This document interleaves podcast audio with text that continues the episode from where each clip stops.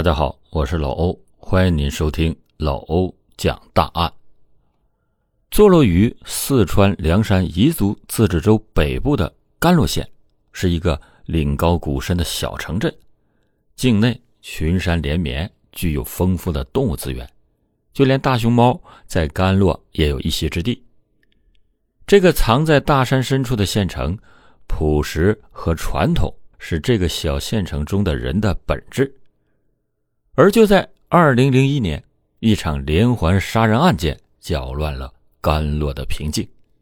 一个催花狂魔在两年内导致十二名女性接连丧生，凶手顶风作案，让当地人闻风丧胆，而他却在最后一次栽了。二零零一年四月七日的深夜，四川省凉山彝族自治州某县城的公安局。接到了一宗失踪案件。阿红是一名农村妇女，平日里也就是在家里耕种几亩菜地，闲暇的时间就会把多余的菜拉到县城去卖，用来贴补家用。可是，在四月七日这天，阿红早上出门以后就再也没有回来。家人就开始担心，因为阿红平时都会在一点左右回家吃饭。但是这次他一直没有露面。起初家人还以为今天的生意不错，便也没有太多的在意。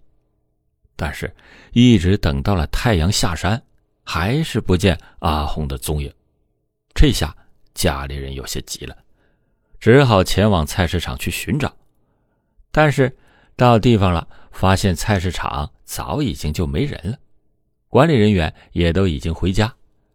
无奈，只能联系了所有的熟悉的亲戚和朋友，看看会不会是出门串亲戚了。但是都没有找到阿红的踪影。无奈之下，他们只能是向当地的公安局报案，希望能够得到帮助。警方接到报案以后，立即的展开了侦查工作。然而，阿红作为一个农村妇女，社会关系再简单不过了。经过几个星期的调查，仍然没有取得任何的进展。加上当时的监控系统并不普及，又没有什么目击证人，案件的调查变得异常的困难。当地的各类风俗习惯比较落后，时常会发生一些妇女被拐卖的案件，这让警方和阿红的家人就开始怀疑：阿红能不能也成为了拐卖的受害者呢？被骗到了偏僻的山村里，在当时的背景下，对于这类失踪人口，警察也没有什么办法。直到两个月，警方接到了一起令人震惊的报警电话。王大妈经常喜欢去河边洗衣服，而下到河堤需要经过一段涵洞。最近她路过的时候，总会隐约的闻到一股臭味起初。味道还并不大，王大妈也没有在意。可是路过了几次之后，味道是越来越大，王大妈就好奇的往深处走，想看看是什么东西散发出来的味道。随着臭味愈发的浓烈，王大妈只见涵洞的深处好像躺着一个人，她顿时就反应过来，丢下刚洗的衣服，直接跑去报警了。警方迅速的前来调查，法医发现死者身上穿的是彝族的服饰，裤子已经不知所踪，尸体也因为天气的原因开始腐化了，并且面目表情十分的狰狞，这让警方很快就联想到了之前的失踪人口案件，因为阿红的村子就是传统的彝族人。他们很快叫来了阿红的丈夫，经过一番辨认，丈夫确认这具尸体正是两个月前失踪的阿红。法医的验尸报告确定死因为机械性窒息，她曾经遭到强暴，但是没有办法确定是在生前还是死后发生的。唯一可以确定的就是，这里并不是案发的现场，因为现场虽然凄惨。但是并没有什么反抗的痕迹，况且这阴湿的涵洞，平常根本就不会有人来，推测他是被抛尸到了这个地方。这个案件让人感到困惑，因为在如此人流量大的菜市场，一个良家妇女被掳走，竟然没有任何人目击。事实上，这是一个偏僻的县城，位于偏远的川西地区。当时这里没有什么监管措施，更谈不上什么摄像头了。小混混们也常常的制造骚乱，经济的滞后往往伴随着法律意识的淡薄和违法事件的滋生。在这个地区，失踪案也成为了家常便饭。在短短三年的时间内，甘洛县已经有十多人失踪，而且失踪的人都是女性。警方也已经调查了两年多，但是受条件限制，没有任何的线索，案情也一直没有任何的进展。但是这次发现阿红的尸体，为警方提供了新的线索，这让办案的警方意识到，这并不是拐卖或者是失踪案件，很有可能是一起并案，也就是连环杀人案。这起奸杀案的消息迅速在小镇上不胫而走，引发了人们的恐慌和不安。镇上的女性都不敢独自外出，生怕成为了那名变态杀人魔的下一个受害者。警方高度重视这起案件，但是没过多久，又有人报案。七月二十七日一早，便有人着急忙慌的跑到了警察局，说自己在河堤。又发现了一具尸体，警方随后赶到了现场，在河边的泥沙之下发现了另一具尸体。而这次的案发地点距离之前的涵洞不到十米的地方，警方迅速对尸体进行了打捞。经过清理泥沙以后，众人被眼前的景象给惊呆了：尸体已经完全腐败，只剩下白骨。而头部被一个塑料袋紧紧的包裹着，脖子上还有个打了个死结的绳子，下身同样赤裸着。手法凶残的程度让在场的警员们感到愤愤不已。而两次选择同一地点抛尸，那这就是对警察最大的挑衅。这不仅大家纷纷开始思考。这个连环杀人案的凶手到底是出于何种目的？难道就是为了引起警察的注意？第二具尸体很快经过验尸报告确认，死亡的手法和之前的一模一样，而死者的年龄很轻，大概也就二十出头的样子，并且这里只是一个抛尸现场，凶手把他杀害以后埋葬了这个地方，并没有什么。多余的线索，一切迹象表明，是一系列的连环杀人案。上级立刻的派人成立了专案组，迫切的希望能够在最短的时间内抓住凶手，将其绳之以法，让人们重新恢复正常的生活。然而，令人意想不到的是，仅仅三天之后，又发生了一起恶性事件。这连串的凶杀案件引发了整个小镇的恐慌和不安，居民们生活在巨大的压力下，都害怕成为凶手的下一个目标。警方深知到时不我待，他们必须以最高效的方式来展开调查，找到关键的线索，尽快的将凶犯抓捕归案。只有这样，人们才能够恢复正常的生活，远离这场阴影。时间来到了当地时间七月三十日，警局再次接到了报案。这一次的报案内容让所有人的心提到了嗓子眼都担心着接下来会发生什么事情。这是第一次案发的菜市场，其中有一家卤肉店的女老板失踪了。听着这个熟悉的地名，在场的警方都已经做好了最坏的打算。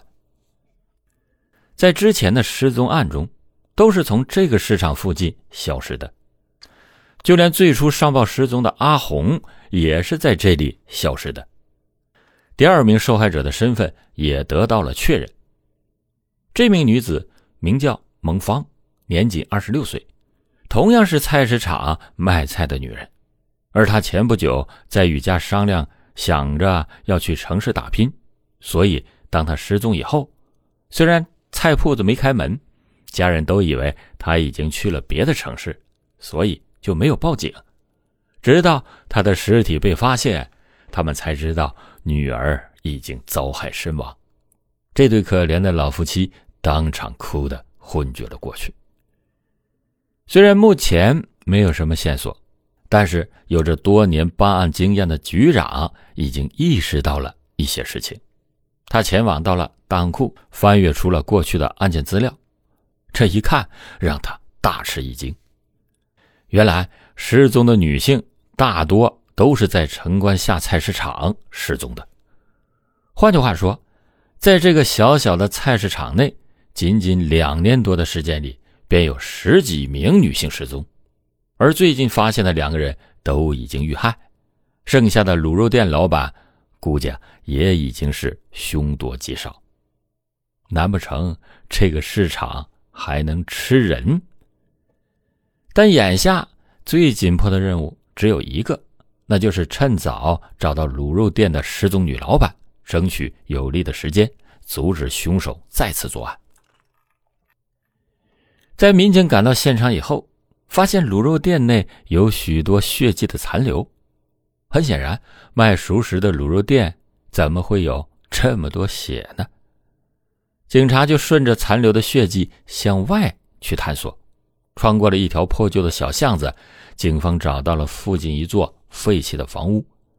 在房屋内，他们发现了。大量的女性衣物和头发，而在一旁的墙上还有多道的血迹。警方推断，此时的女老板应该已经遇害了。但是在现场有一点让人好奇，就是墙角还出现了几块沾满血迹的纱布，这说明凶手可能也受伤了。而在案发现场围满了好奇而又害怕的群众。毕竟县城就这么大，而案件一个接着一个，让百姓们心生恐惧。在那段时间里，就连大白天的路上都没有几个人，一到晚上那更是恐怖。人们匆忙的关闭门窗，甚至说当时看家护院的猎犬一度都卖到了脱销。整个专案组的人员知道，他们所剩的时间已经不多了，他们处于明处。而杀人犯则隐藏在阴暗的角落里，注视着自己造成的混乱场面。局长连夜召开了紧急会议，将这几起案件合并调查。除了受害者的尸体，凶手留下的唯一线索就是那几块纱布了。根据现场痕迹判断，纱布上的血迹应该是凶手的。因为在对他家人的调查中，并没有人注意到他受过伤，所以更不可能用纱布进行包扎，所以纱布就成为了警方最后的希望。而幸运的是，关键线索很快就浮出了水面。有热心的群众上门来提供线索，说是在卤肉店老板娘失踪的前一天。有一名叫张崇新的男人和一个女人发生了争吵，到最后两个人扭打在了一起，张崇新被刀伤到了，随后前往医院接受治疗。警方立刻的赶往医院展开调查，通过对比，无论是纱布的材质还是使用方式，与这家医院完全一致，这意味着纱布确实来自这家医院。而根据医疗报告上的显示，最近因为外伤进行包扎的只有张崇新一个人。另一组民警前往张崇新的住所进行调查，发现他就住在菜市场后方的棚屋里，距离抛尸地点非常的近。而随着进一步的调查他的档案，发现张崇新今年三十三岁。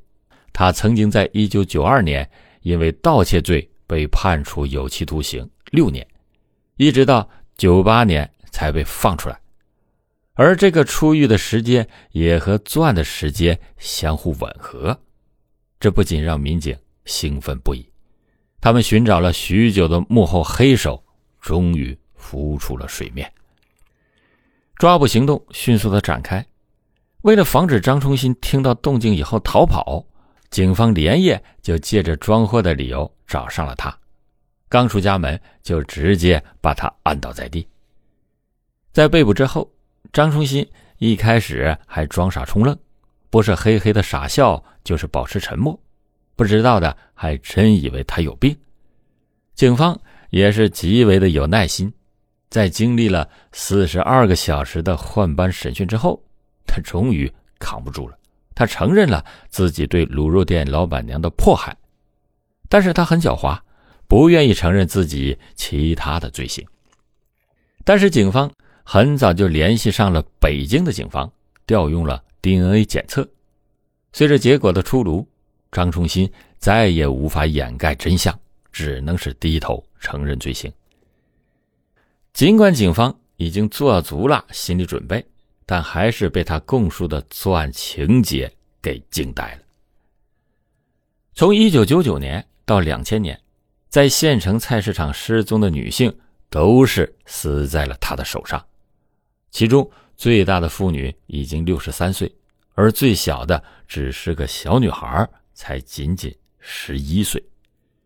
而且，他有个怪癖，通常是杀掉受害者之后进行奸尸，而根据他提供的一些埋尸地点，警方竟然在一处接连挖出了六具尸体。而剩下几处挖出的尸体都已经残缺，还有一些未曾找到的，很可能是被水冲走了。至此，这起让小城人心惶惶的连环杀人案终于被告破获，恶魔张崇新也受到了应有的惩罚。那么，是什么让张崇新变得如此的残暴？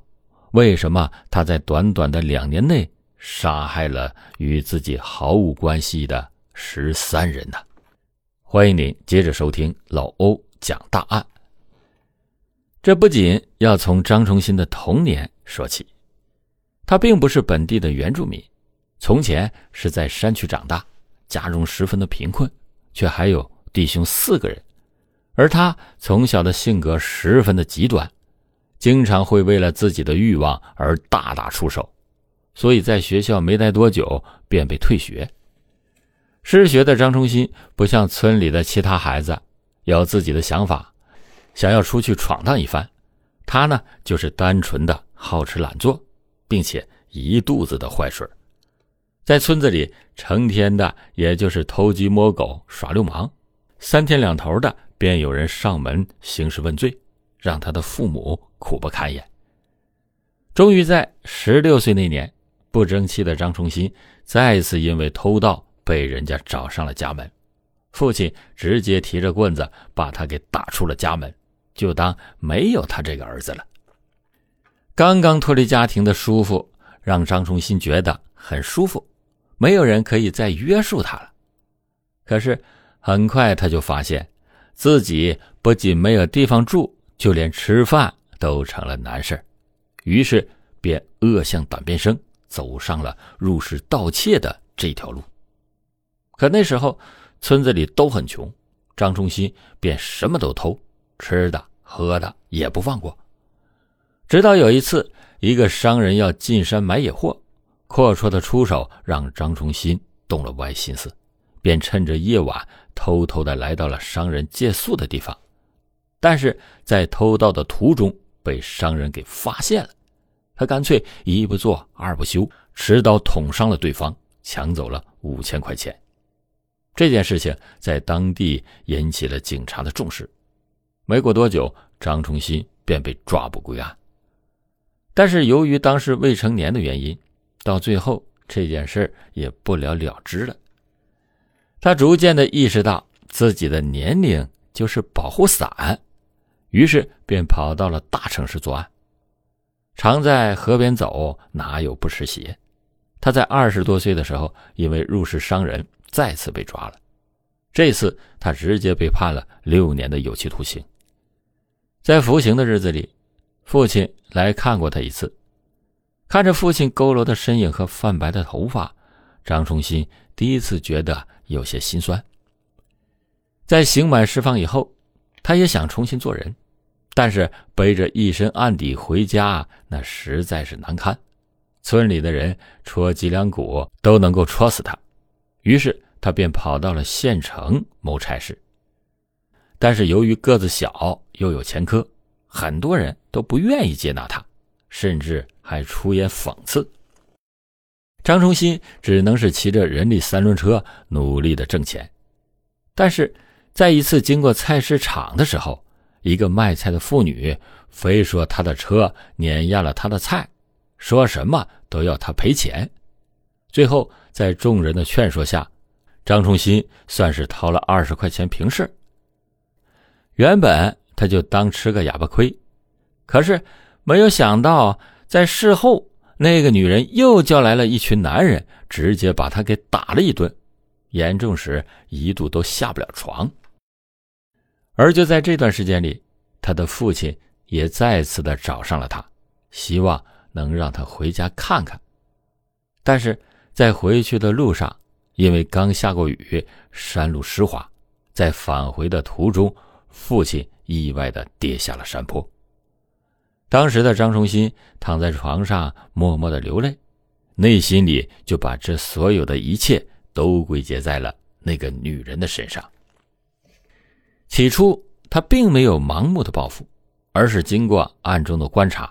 找到了那个和他产生了矛盾的周姓女子，他发现那个周某的老公在外地务工，家里边只有他和十一岁的女儿，一个邪恶的想法便在他的脑海里出现了。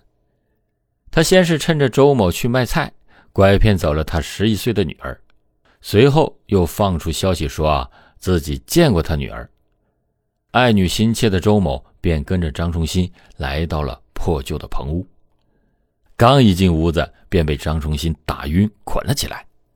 等到再醒来的时候，确实见到了自己的女儿，但此刻的母女被分别捆了起来。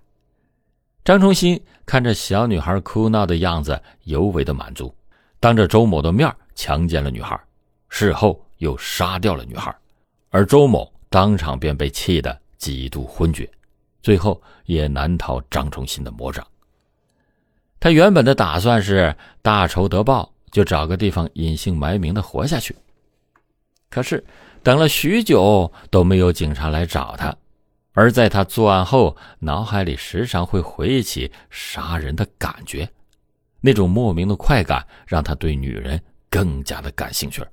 而且由于他身材矮小，所以每次作案都喜欢先把受害人勒死，再进行侵犯。一直到审判现场，他都不愿意低头认错。多方家属当时一度想凑钱把他给赎出来，因为他们觉得枪毙对于这个恶魔来说太仁慈了，他们想要用当地的民俗凌迟处死他。张崇新的窝囊现状使他放弃了过上正常生活的愿望，在扭曲的仇恨控制下，他一次又一次的寻找女性。并且对其中一人进行了监尸。他原本以为会被再次的送进监狱，但是出乎意料的是，没有人报警，即使是报警了，也没有线索。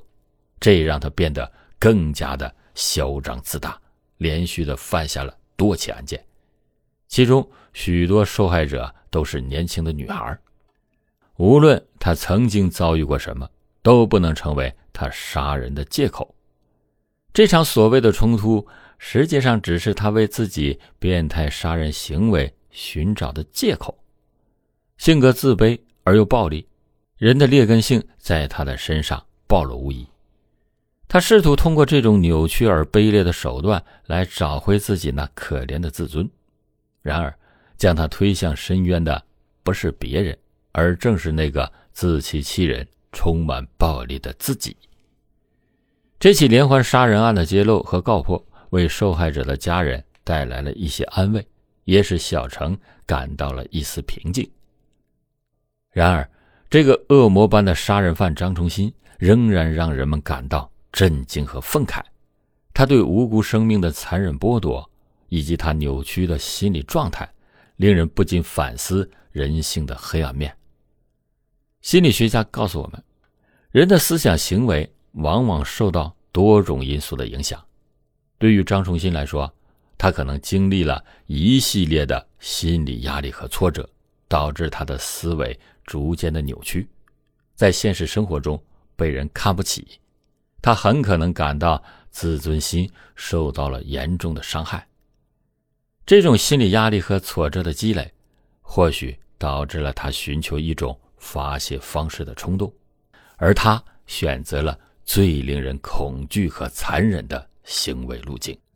好了，感谢你收听老欧讲大案，老欧讲大案，警示迷途者，唤醒。梦中人。